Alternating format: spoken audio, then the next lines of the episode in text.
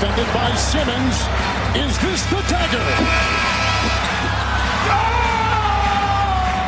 Ladies and gentlemen, welcome to the main event.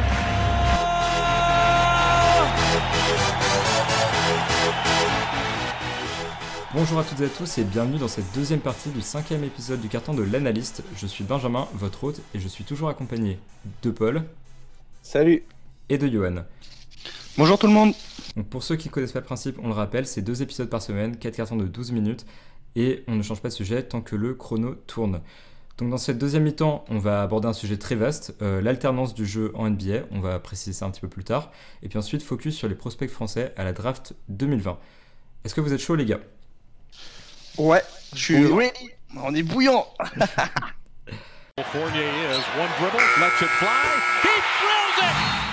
Le Alors. gun des Rockets, euh, le jeu à distance des Warriors, entre autres, c'est vraiment des, des jeux qui ont marqué la décennie 2010-2020. Euh, ça a été marqué par l'explosion du tir à 3 points et des plans de jeu qui étaient vraiment centrés sur l'extérieur. Cette évolution, ça a aussi marqué l'avènement du small ball, notamment mis en place par les Warriors, qui consistait à faire jouer des joueurs plus petits mais aussi plus rapides pour pouvoir se concentrer sur le jeu à l'extérieur, comme je l'ai dit précédemment. Donc cette saison, on a affaire à des compositions un peu plus originales. Certaines sont au contraire centrées sur, la taille, à l'ancienne, comme diront certains. Euh, et je me demande si on n'est pas en train de retrouver une sorte de, biodiversité dans l'écosystème de la NBA. Donc, Johan, je me tourne vers toi. Qu'est-ce que tu penses de, euh, ce renouveau de la diversité dans le jeu de la NBA Bah, hum, je pense qu'on est, sur une tournure en fait. Je pense que on peut clairement dire que la décennie euh, 2010 c'était la décennie du small ball avec euh, presque la disparition du poste de pivot. On avait quasiment pas de pivot dominant euh, sur cette euh, génération. Et en début de la décennie 2020, on retrouve, j'ai pris, j'ai focus cinq équipes, cinq équipes concurrentes ou contenders à la victoire finale. Donc j'ai pris les Sixers, Lakers, Bucks, Clippers et j'ai ajouté les Nuggets. Pourquoi j'ai pris ces équipes-là? Euh, Alors les Nuggets, euh, bien sûr, dans un ton en dessous, mais ça va expliquer mon, mon développement. En fait, on se rend compte qu'on est moins sur des formats un petit peu euh, à la Brad Stevens où on a euh, quatre et trois ailiers, euh, quatre ailiers même sur le poste arrière, ailier, ailier fort, et même des fois en pivot dans un ultra small ball sur certaines séquences. Là, on retrouve vraiment avec les Sixers un tall ball euh, assez, euh, assez, assez incroyable parce qu'on a cinq joueurs de plus d'un mètre 99. On a euh, un peu, Tobias Harris qui a un poste de 3 de formation, mais dans la NBA moderne, qui est devenu, qui a glissé plus en poste 4. On a Loveport qui a un poste 4 me- de formation, mais qui a glissé au poste 5. Et on a Joel Embiid qui est un véritable poste 5, lui qui a un, ancrage. Et ces trois joueurs évoluent ensemble, qui étaient maintenant dans la NBA moderne, on n'y croyait pas forcément. Et pour l'instant, bah, ça fonctionne plutôt, plutôt pas mal. hein, Il y a encore des ajustements à faire, mais ça fonctionne. Les Lakers, pareil. On voit avec un LeBron qui joue meneur de jeu, qui est vraiment affiché en meneur de jeu, et on joue avec un vrai poste 4 comme Anthony Davis, et un intérieur comme Javal Magui, qui, euh, voilà, sa zone, sa zone euh, de production n'excède pas 3-4 mètres du panier. Donc euh, voilà, on est sur un format à l'ancienne. Les Bucks, pareil, on a un 4, euh, voilà, Giannis, mais lui par contre dans le cas qui est un 4 un peu hybride, qui peut jouer 3, qui peut jouer 2, enfin c'est un joueur un peu spécial, donc eux ils sont un peu spécial avec surtout un pivot qui lui ne rentre jamais dans la raquette, donc eux ils sont dans un format un peu spécial. C'est un peu mon ma petite bête entre parenthèses. Puis on a les Clippers. Alors les Clippers, vous allez me dire, ils utilisent un small ball, mais moi j'ai pris les Clippers parce que il y a un retour aussi dans ce qu'on appelle le mid-range euh, mid-range euh, shoot, c'est-à-dire que beaucoup maintenant les analystes ont euh, fait des articles des analyses poussées, détaillées, comme quoi le shoot à mi-distance était le shoot le moins rentable, donc c'est pour ça qu'il fallait quasiment plus en prendre. Euh, J'ai une stat d'ailleurs euh, à vous parler tout à l'heure. Et ensuite j'ai pris les Nuggets, donc Nuggets pareil dans un format avec un pivot assez lourd. Euh, Jokic c'est un c'est un pivot ultra technique mais il m'en fait pas du cercle à cercle comme on demande au pivot maintenant actuel où on demande allez hoop, tu défends, tu contres et tu mets dans le cercle. Donc oui, je pense qu'on est sur un retour à l'équilibre d'un basket un peu plus, pas je dirais pas années 90 parce que la, la terme de pace de jeu n'a absolument rien à voir, mais on est sur un retour un peu plus fondamental, ce qui permet de l'alternance, c'est-à-dire qu'on n'est pas à avoir euh, pick and roll, tir à trois points ou pick and roll alley hoop comme on peut voir avec les Rockets. Les Rockets, je suis allé voir, ils shootent plus à trois points qu'à deux points. Et ils ne shootent d'ailleurs en shoot mid-range, en pull-up ou catch and shoot euh, sur la zone, euh, la zone périphérique, comme, comme l'a bien rappelé Eric Mikou. Ils ne shootent que 8% de leurs tirs euh, dans cette zone péri- dans cette zone intermédiaire, donc qui est somme assez très qui, somme, qui est assez peu là sur les équipes que je vous ai prises, hein, Sixers, Lakers, Clippers, Nuggets, ils sont tous à 20% en termes, ils prennent à peu près 20% sur des shoots à deux points, sur ces 20% c'est du mid range. Donc sur 20%, 20% de leur sh- euh, 20% de leur shoot, il y a du mid range. Donc il y a une évolution, il y a des équipes qui continuent à jouer du mid range et surtout sur demi-terrain à l'approche des playoffs, on sait que le shoot le shoot intermédiaire prend toute son importance. Donc euh, c'est une petite révolution et je pense que peut-être que les équipes qui s'étaient euh, faut calquer sur le schéma Warriors vont peut-être se recalquer sur un schéma plus traditionnel pour gagner à la fin. Paul, je te laisse euh, nous dire ce que tu en penses. Bah, c'est vrai que je suis, euh, suis d'accord avec ce que dit Johan. C'est vrai que c'est plus agréable de voir euh, ces derniers temps, euh, le, le- on va dire, une, un retour aux sources, si je puis dire, dans le basket, dans le basket, dans le basket moderne. Moi, ce que j'aime bien surtout, c'est que les équipes maintenant peuvent vraiment créer une véritable philosophie, un véritable, euh, ne plus se calquer à ce que font leurs adversaires. Et ça, je trouve ça super. Quand je vois par exemple ce que fait Philly euh, avec euh, Embiid, Olorford, Simmons, enfin des joueurs qui sont grands, athlétiques, qui ont des profils différents sur, le plan de l'attaque, mais en tout cas sont très grands. Et quand je vois ce que fait par exemple les Rockets avec des joueurs plus petits, plus, plus toniques, on va dire, ça, me- ça me plaît vraiment. Au final, il y a des vraies oppositions de style euh, qui sont plaisantes à regarder la plupart du temps. On voit par exemple euh, des équipes euh, comme, comme les Suns qui restent, on va dire, dans le, dans le schéma, qui, re- qui reviennent en fait dans le schéma traditionnel du meneur arrière, ailier, ailier fort, pivot. Et en fait, c'est très agréable de voir ça plutôt que, que comme disait, comme disait Johan, à un moment on se disait, bah, tiens, il va plus y avoir de pivot NBA, ou certains même disaient, bah, au final, le poste d'ailier, euh, il sert à rien. Ce sera soit des arrières, enfin, soit des, porteurs de ballon, soit des, euh, des gens qui seront sous le cercle. Donc au final, c'est très intéressant de voir ça. Et, euh, c'est vrai que je pense que même quand on regarde, euh, et on en parlera après, notamment pour la draft de l'année prochaine, il y a encore des, des, des, profils complètement différents, même si c'est vrai que il y a, je pense, un manque de pivot dominant dans les QV de draft de, de ces dernières années. Alors, euh, bon, quand même, je tiens. Enfin, Ayton, pour moi, c'est un mec qui va se développer en tant que, que pivot dominant. Il y a pas de. Voilà, de pardon, c'est ce que j'allais dire. Hormis, euh, hormis euh, DeAndre Ayton, euh, il n'y a, pas vraiment de, de vrai pivot, euh, à part peut-être Jaren Jackson Jr. S'il prend un peu de poids, si, voilà, s'il prend un peu de muscle, il va pouvoir se, se muer en, en centre, en pivot, pardon, mais, euh, mais sinon, ouais, il n'y a, pas vraiment de, de, stéréotype. Ouais, moi, je te, rejoins assez sur ce que tu as dit euh, un peu précédemment, c'est-à-dire que euh, c'est vraiment agréable de voir une ligue dans laquelle il y a des styles différents qui s'opposent vraiment. Ça rappelle un petit peu les, anciennes équipes qui avaient toutes un petit peu leurs particularités. On a un jeu qui est moins calqué sur celui des, Warriors, puisque justement, on voit la dynastie Warriors bah, totalement s'effondrer. En l'occurrence, je pense que déjà les Raptors, ils ont ouvert la voie parce que la, saison dernière, ils ont réussi à gagner le titre en s'écartant de ce schéma-là qui était connu comme étant le schéma ultime, entre guillemets, pour euh, les équipes en NBA. Euh, J'en ai parlé dans un précédent podcast, mais il n'y a pas eu de pivot élu MVP euh, depuis les années 2000. Donc ça confirme un petit peu ce que vous dites aussi sur l'effacement du rôle de pivot. Même si euh, il y a des pivots qui, qui depuis quelques saisons arrivent à, à se faire une place. Je pense à Carl Towns, même s'il explose vraiment cette saison-là, donc ça rejoint ce que vous dites. Joel Embiid aussi, qui était déjà très impliqué saison dernière. Giannis en tant que pivot aussi fait, fait quelque chose de vraiment solide. Mais en tout cas, je suis, assez d'accord pour dire que euh, ce, renouveau de- du jeu à mi-distance, euh, du jeu plus près du panier, mais aussi euh, les équipes qui continuent à, jouer à 3 points, c'est quelque chose qui est assez agréable à retrouver en NBA. Et toujours est-il que malgré tout ça, on voit que certaines équipes continuent à gagner en, en conservant la même technique. Je pense aux Rockets, bon évidemment c'est pas un exemple de jeu incroyable, c'est un petit peu un jeu caricatural centré sur James Harden, mais actuellement ils gagnent énormément en- avec un jeu centré à, à 3 points. Pendant ce temps, les Spurs, eux, ils ont un jeu qui est vraiment centré à mi-distance, ceux qui prennent le, le plus de mi-distance de la ligue depuis deux saisons. Et euh, en l'occurrence, Oui. les Spurs, ça fonctionne pas du tout. Donc je me, je me demande si cette, euh, cet espoir de revoir euh, le jeu mi-distance, le jeu plus près du panier, en tout cas un jeu qui n'est pas centré à 3 points, c'est pas juste une sorte de bah, une question de spectacle et puis aussi une question de capacité. On a beaucoup d'effectifs qui sont construits sans vrai tireur à trois points, aussi parce qu'il n'y avait pas de quoi attirer ces, tireurs-là. Donc j'ai l'impression qu'en fait, c'est une fausse bonne idée de réintroduire le jeu à mi-distance et le jeu plus près du panier en NBA. Et les équipes qui jouent principalement à 3 points pourraient, euh, en playoff euh, et dans les années à suivre, en saison régulière, se redémarquer et on pourrait reconnaître l'évolution qu'on a connue dans les années 2010. Après, je sais pas ce que vous en pensez, mais. Euh, après, ça va dépendre.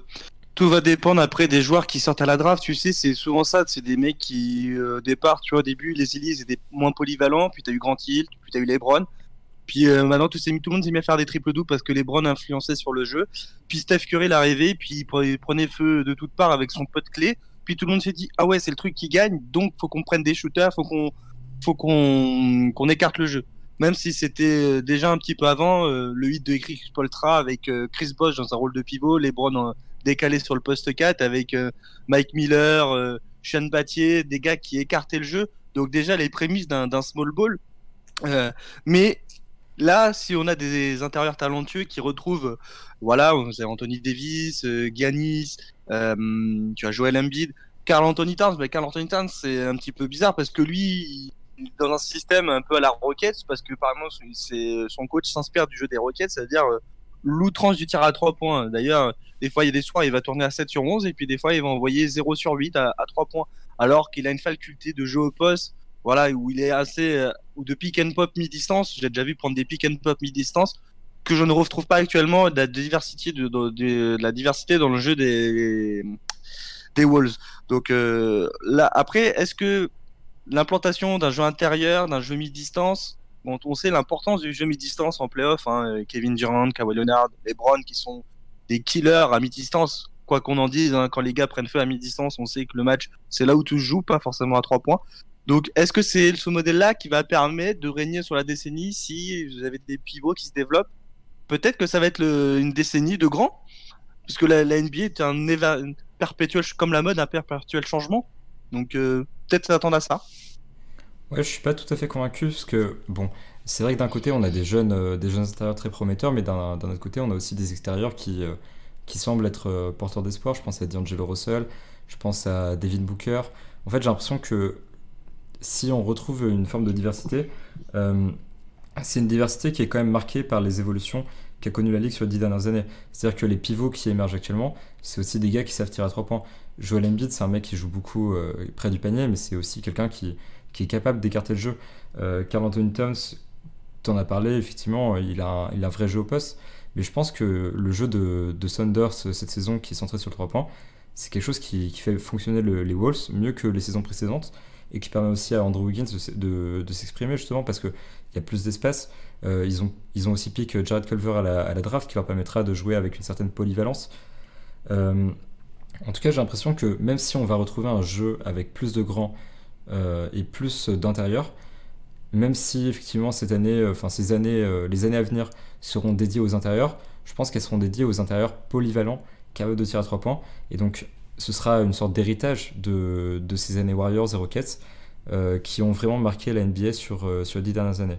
Et donc pour clôturer ce, carton, j'aimerais dire quand même que euh, même si effectivement il y a des équipes qui arrivent à, briller à trois points, d'autres qui arrivent à briller au poste, on trouve toujours des, exemples et contre-exemples dans la ligue de réussite et d'échecs, mais qui sont basés sur le même style de jeu. Et je pense que c'est quelque chose de bien que les équipes réfléchissent un peu plus à ce qu'elles font euh, avec leurs joueurs, à ce qu'elles font avec euh, leurs effectifs, avec leurs coachs, pour qu'elles puissent euh, se centrer sur, au lieu de se calquer sur les exemples de réussite ou, de s'écarter des exemples d'échecs, qu'ils puissent devenir eux-mêmes un exemple à l'image de, de, ce que font justement les, les, Celtics cette saison, à mon avis, hein, qui, qui, sont en train de former un jeu assez différent de ce qu'on a pu voir les années précédentes, toujours en small ball, mais du coup déconnecté de cette nouvelle tendance qui voit un intérieur dominant euh, dans la raquette.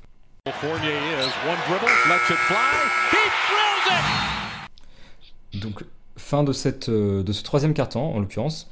Euh, et maintenant qu'on a, parlé du passé dans le deuxième carton et du présent de la ligue, on va essayer de parler un petit peu du futur. Euh, donc je vais essayer de me concentrer un petit peu sur les rookies, euh, sur les rookies français, enfin sur les futurs rookies français qui feront leur, émergence à la draft 2020. Donc pour moi, c'est une sorte de génération dorée du basket français. Évidemment, on a déjà eu des joueurs plus que prometteurs. Je vais, je vais pas rappeler quand même l'expérience Tony Parker. Je vais pas rappeler non plus, enfin, si je suis en train de le rappeler, mais un Rudy Gobert, défenseur de l'année. on a vraiment des joueurs français qui ont, su se faire une place en NBA. On en a d'autres qui, évidemment, se sont plus ou moins effondrés. Je pense à Nicolas Batum, je pense à, à Franck. Franck est encore jeune, donc il a le temps de faire ses preuves. Toujours est-il que cette génération de 2001 qui va se présenter à la draft 2020, euh, c'est une génération qui est porteuse d'espoir. Donc euh, en vitrine, on a Kylian Hayes et Théo Malédon, qui sont notamment annoncés en 12e et 14e position de la mock draft d'ESPN. Alors on sait, c'est un petit peu aléatoire quand même, on parle de prospects internationaux, donc ils pourraient monter, montrer jusqu'à pardon, ils pourraient monter jusqu'à la 6e place ou descendre vers la 20e, voire plus encore. Euh, toujours est-il que il représente cette génération-là qui, est très talentueuse au basket. Et euh, j'ai l'impression que chaque année, on voit toujours plus de Français à la draft, que c'est un sport qui, qui prend de plus en plus d'ampleur, mais pas seulement en France, qui, s'exporte mieux aussi à l'étranger. Euh, en dehors de Kylian Hayes et Théo Malédon, on a aussi Malcolm euh, Casalon, qui était régulièrement mentionné dans le top 10 pendant les, pendant les deux dernières années, mais qui a clairement chuté parce qu'il a fait une, saison assez, assez désastreuse. Il est toujours annoncé en 47e position de la draft euh, d'ESPN. Euh, une petite mention spéciale aussi pour Mathieu Gauzin, qui était annoncé en 51e position de la draft d'ESPN, mais qui a décidé de renoncer pour se présenter en 2021. Donc j'ai écrit un petit article dessus pour ceux qui sont vraiment intéressés. Toujours est-il que ce jour-là, ils ne sont pas prêts, ils sont pas prêts à être draftés et encore moins à jouer en NBA. Euh, je vais revenir du coup un petit peu sur les joueurs dont j'ai parlé auparavant. Théo Malédon, le premier, qui est vraiment annoncé euh, en haut de cette draft, parfois dans le, il est annoncé parfois dans le top 5 en début de saison, il est un petit peu descendu parce qu'il présente des lacunes de plus en plus visibles avec euh, Lasvel. Euh, c'est un meneur qui a une bonne taille, donc il fait 1m92. Il a aussi une bonne envergure. A priori, il a une bonne, une bonne éthique de travail. Il a déjà une bonne expérience. Il a, il a beaucoup joué, il a eu beaucoup de minutes en France et en sélection internationale. Euh, il a une très bonne mécanique de tir, grande intelligence de jeu, un petit manque de physique selon moi, mais c'est quelque chose qu'on peut travailler. Mais surtout, il manque d'agressivité. Et c'est ça qui me fait un petit peu douter. Il y a eu aussi quelques blessures qui peuvent, qui peuvent être doutées, euh, enfin qui, peut, qui peuvent semer le doute. Toujours est-il que pour moi, c'est quelqu'un, enfin c'est un joueur qui représente peu de risques à la draft, mais qui a un potentiel assez, euh, limité tout de même, à l'image de Rui Hachimura la saison dernière. Kylian Hayes, lui, il a encore une meilleure taille pour un meneur. Il fait 1m96. Il est très agile. Euh, c'est un gaucher, attaquant euh, très à l'aise, très mobile en défense. Et sur le long terme, il peut devenir un, tireur plus que correct. En tout cas, c'est déjà plutôt un bon créateur et il est très incisif sur ses drives. Donc, c'est un peu mon chouchou. J'aurais du mal à en parler avec objectivité. Toujours est-il que je peux noter qu'il va un petit peu trop sur sa main gauche et il manque, il manque peut-être de plafond par rapport à ce que j'imagine. Mais, euh, mais pour moi, c'est celui qui a le plus de potentiel dans cette draft. Et donc, Malcolm Casalon vient clôturer le tout. C'est un arrière de 1,98 très athlétique, qui manque un petit peu d'adresse et de polyvalence, qui devrait travailler là-dessus. Mais toujours est-il que pour l'instant, il se fait une place de par sa taille et de par ses qualités physiques. Donc, euh, je vais me tourner vers toi. Est-ce que toi, tu as un chouchou parmi ces, ces joueurs français ou est-ce que tu as des doutes sur un des prospects euh, Moi, mon chouchou, bah, c'est Théo Malédon, hein, qui est présenté comme un futur crack. tu l'as tu en as bien parlé. Euh, après, faire attention, ça dit toujours un petit peu sur les drafts, enfin sur les Français à la draft. Il y a une année, on en avait drafté 5, c'est la draft de Timothée Cabarro. Euh, faut se méfier quand même, hein, parce que dernièrement, les drafts des Français, Franck Nilikina, Seko Doumbouya, euh, qu'on me présentait aussi comme un crack. Enfin voilà. Euh, après, Théo est peut-être voilà, attendu aussi haut, il va peut-être battre le record de Franck, c'est-à-dire le Français drafté le plus haut. Euh, c'est-à-dire qu'il battrait Joachim Noah, euh, Franck Nenikina. Donc s'il arrive dans le top 5, ce serait incroyable. Surtout qu'il n'est pas, de ce que j'ai lu un petit peu d'après les insiders euh, qui suivent le cursus universitaire, on n'est pas sur une cuvée de draft aussi incroyable qu'on a pu suivre, enfin, ah, qu'on a pu avoir par, par, par, passé. Mais Et c'est juste qu'elle a moins de hype que les années précédentes et surtout l'année dernière parce qu'il y avait trois joueurs qui sortaient de Duke qui étaient vraiment exceptionnels. Ouais, ouais, bien sûr. Après, bon, après, ça, de toute façon, une draft, ça juge pas, ça juge pas avant, ça juge pas une année après, même si nous, on l'a fait, on a fait il y a 15 jours. Hein.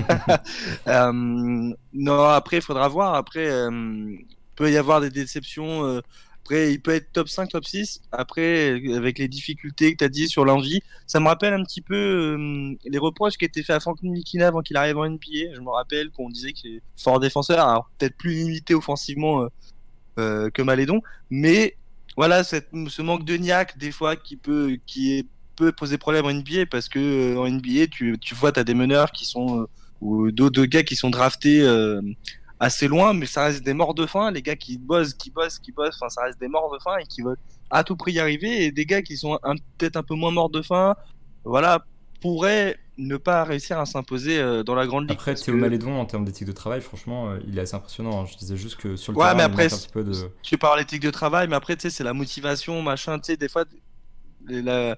en NBA, t'as des mecs, euh, il y en a, ils ont rien à perdre.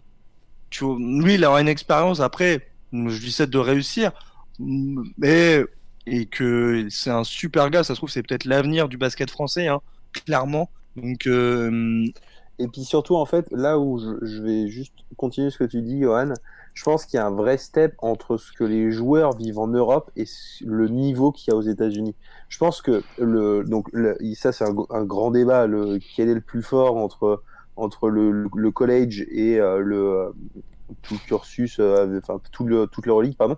Mais euh, je pense que pour la plupart des jeunes joueurs qui ont été formés dans des clubs français, donc par exemple euh, Strasbourg avec avec Franck, je pense qu'arriver dans un dans, un je pense qu'il y a un niveau de professionnalisme qui est complètement différent quand on arrive en NBA. C'était Evan Fournier, son reportage qu'il fait là sur YouTube cet été, qui était hyper intéressant. parce qu'en fait, on pouvait voir vraiment à l'intérieur d'une équipe comment ça se passait. Et euh, on voyait que les joueurs étaient vraiment euh, chouchoutés, mais en même temps, on leur en demandait beaucoup. Euh, sur un plan physique, il y avait beaucoup d'exigences. et je pense que là où les Français n'ont pas forcément l'habitude de travailler autant, et il y, a un gap qui se crée au final entre la motivation qu'ils ont quand ils sont jeunes et leur arrivée en NBA. Donc je ne dis pas que Franck et, ou Sekou n'ont pas de motivation, mais je pense que quand on voit, en fait, quand, quand on arrive dans une équipe et que euh, finalement les mecs, c'est euh, un peu des, euh, un peu des en termes de, de, travail, d'éthique de travail, pour la plupart en tout cas, ça doit faire un peu, un peu bizarre et c'est pour ça que je pense que la plupart des, des, des, des, jeunes Français sont rapidement envoyés en G-League pour se faire les dents. et juste noter aussi que Rudy Gobert a mis beaucoup de temps avant de, de s'imposer comme l'un des meilleurs pivot de la ligue et euh, notamment une année où il avait été euh, le pire, euh, la pire notation sur Touquet, hein, juste pour, pour s'en rappeler. Après, c'est clair que effectivement, il y, a une vraie différence. Je pense que ce qui marque le plus la différence entre les universitaires aux États-Unis et nos joueurs en Europe, c'est le physique. Très clairement, enfin, on voit de l'université des, des, gars comme Wiseman là qui arrive qui va être un monstre, hein, simplement euh, un mec. Euh, euh, enfin, c'est Rudy Gobert avec plus d'athlétisme en fait. Zion l'année dernière, franchement, c'était un exemple parfait de, du niveau du, fin, des monstres athlétiques qu'on peut créer aux États-Unis. Et c'est quelque chose qui manque à Luka Doncic, qui manque à, beaucoup de joueurs français finalement. et beaucoup de joueurs européens de manière générale. Après, pour moi, le, fossé qui s'était créé entre Europe et, et États-Unis, il est en train de tomber peu à peu notamment grâce à des joueurs comme euh, Luka Doncic. L'année dernière, on a eu un MVP grec, on a eu un rookie l'année euh, slovène, on a eu un, un MIP camerounais. Euh, qu'est-ce qu'on a d'autre? On a j'ai déjà dit défenseur d'année français, mais on, a vraiment une, des internationaux qui sont, mis à l'honneur. Et, et, je pense que aujourd'hui, le fait d'être international, ça peut aussi permettre d'arriver un peu plus haut dans la draft et d'être mieux encadré par certaines franchises qui justement sont, sont conscients des risques de, de prendre un joueur euh, international, je pense aux Mavericks notamment, et qui, savent que c'est des joueurs qui, ont énormément de potentiel et qui vont tomber un peu plus bas parce que certaines équipes seront réticents à l'idée de, les sélectionner à cause de leurs origines. Euh, donc pour moi, s'ils arrivent dans des franchises euh, qui sont prêtes à les, à les, emmener au meilleur niveau, et encore une fois, je, reparle des Mavericks, mais euh, je pense aussi aux Celtics qui ont un très bon développement pour les jeunes. Et j'ai pas trop de doute sur le fait que les Hawks, même s'ils prennent pas trop de joueurs internationaux, pourront développer des jeunes joueurs qui viennent pas des États-Unis. Mais en tout cas, s'ils arrivent dans une franchise comme ça qui favoriserait leur développement, moi, c'est des gars qui peuvent vraiment percer. Par contre, effectivement, s'ils arrivent au Knicks ou dans une franchise dans laquelle ils n'auront pas assez de temps pour s'exprimer, euh, ils vont aller en G-League, ils risquent de mettre beaucoup de temps avant de, pouvoir s'exprimer. Et en fait, ce qu'on se rend compte pour, pour continuer ce que tu dis, c'est que les, euh, les Français qui se sont imposés en NBA vraiment, ils se sont imposés tout d'abord en fait par leur mentalité euh, et leur intelligence de jeu. Tony Parker, euh, il, certes, il était très impressionnant euh, athlétiquement, mais il était surtout très intelligent sur le terrain. Rudy Gobert, il s'est imposé grâce à son intelligence défensive. Noah, c'était son intelligence dans le placement, son intelligence défensive. Mais c'est vrai, on a tendance à trop l'oublier, mais euh, franchement, Noah a été un joueur important euh, aux Bulls. Ça a, sûr, été, euh, ça a été un défenseur de l'année. Enfin, franchement, il a été impressionnant, Noah. Donc, certes, la fin de carrière est plus compliquée, mais euh, c'est là où, en fait, les jeunes qui arrivent, et on le voit, ça, corrobore avec ce que tu dis sur Luka Doncic, c'est qu'au final, euh, même si physiquement, ils sont à la, à la traîne un petit peu, au niveau intellectuel et vision de jeu, ils sont plus forts ils arrivent à comprendre mieux le jeu euh, que, que, demande le basket moderne. Après, il y a des contre-exemples aussi à ce niveau-là. Il y a, je pense à Gershon Yabusele, qui joue au Celtics jusque-là, qui a été coupé cet été, qui lui, justement, était totalement perdu. Mhm. Justement, physiquement, c'était un monstre, mais par contre, euh, en termes d'intelligence de jeu, c'était trop limité, et ça lui a pas permis de s'imposer dans le système des Celtics. Ouais. Cabarro aussi, pareil. hein. Cabarro, c'est compliqué. Hein. Donc, euh, Cabarro, là, qui navigue euh, deux Bulls, il a fait les Cavs, il a fait le, le Thunder. Enfin, il a fait, il a fait pas mal d'équipes depuis qu'il a été drafté. Et là, il se retrouve en G-League. A signé un, un- au contrat mini, un- au minimum euh, chez les Nets. Pour l'instant, il joue euh, en G-League avec les Nets. Donc, C'est euh, dommage parce que c'est un super bon joueur, le ou Camaro. Ouais, ouais, ouais. Impressionnant. il y a- il y a- il a des choses intéressantes. Donc, euh, c'est pour ça que les rookies français cette année, ils ont peut-être une vraie chance à la jouer, mais c'est pas parce qu'ils seront bien placés haut à la draft que c'est assurance, tout- c'est gagné, quoi. C'est Après, on il y a l'a vu énorme- avec Franck. Hein. On l'a vu Voilà. avec Franck. hein. Il se fait drafter très haut et au final, euh, il a la peine. Après, il tombe dans la pire franchise actuelle. en aussi, ouais. Ouais, c'est clair. Après, pour conclure ce carton, j'aimerais juste euh, rappeler quand même que c'est des joueurs qui sont extrêmement jeunes euh, et que, en fait, c'est des gars qui ont, qui ont l'âge de, de nos ressortissants du lycée. Euh, et ils ont peut-être besoin de temps pour se développer. Donc, évidemment, Franck, lui, il, commence déjà à, prendre le temps, en l'occurrence. Mais il faut laisser un petit peu de- d'espace, il faut laisser respirer ces jeunes joueurs et pas trop leur tomber vite dessus parce qu'évidemment, c'est pas des gars qui ont fait une saison comme la saison rookie de, de Luka Doncic, de Jamorant, etc. Mais c'est des, des gars qui, si on leur fait confiance sur le long terme, peuvent éventuellement s'imposer. Toujours est-il que, évidemment, drafter 6ème, 8ème, 15ème, etc., c'est à prendre avec des pincettes, comme tu l'as dit. Euh, c'est quelque chose. euh, la place à la draft ne témoigne pas de la qualité d'un joueur. Et euh, il faut laisser suffisamment de, de marge à ces joueurs-là pour s'exprimer, pour devenir quelqu'un, et pas, les, pas trop leur rentrer dedans trop vite, parce que Franck, justement, on lui a pas laissé le temps de, de, de se développer aux États-Unis avant de le critiquer.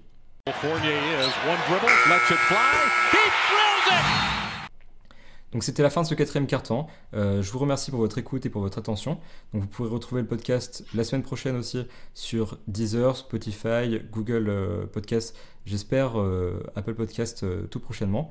Euh, Jusque-là, j'espère que tout ira bien pour vous. Je vous souhaite une très bonne semaine euh, à suivre les matchs de NBA. Et salut Merci à tous, les gars. Salut. Merci, salut.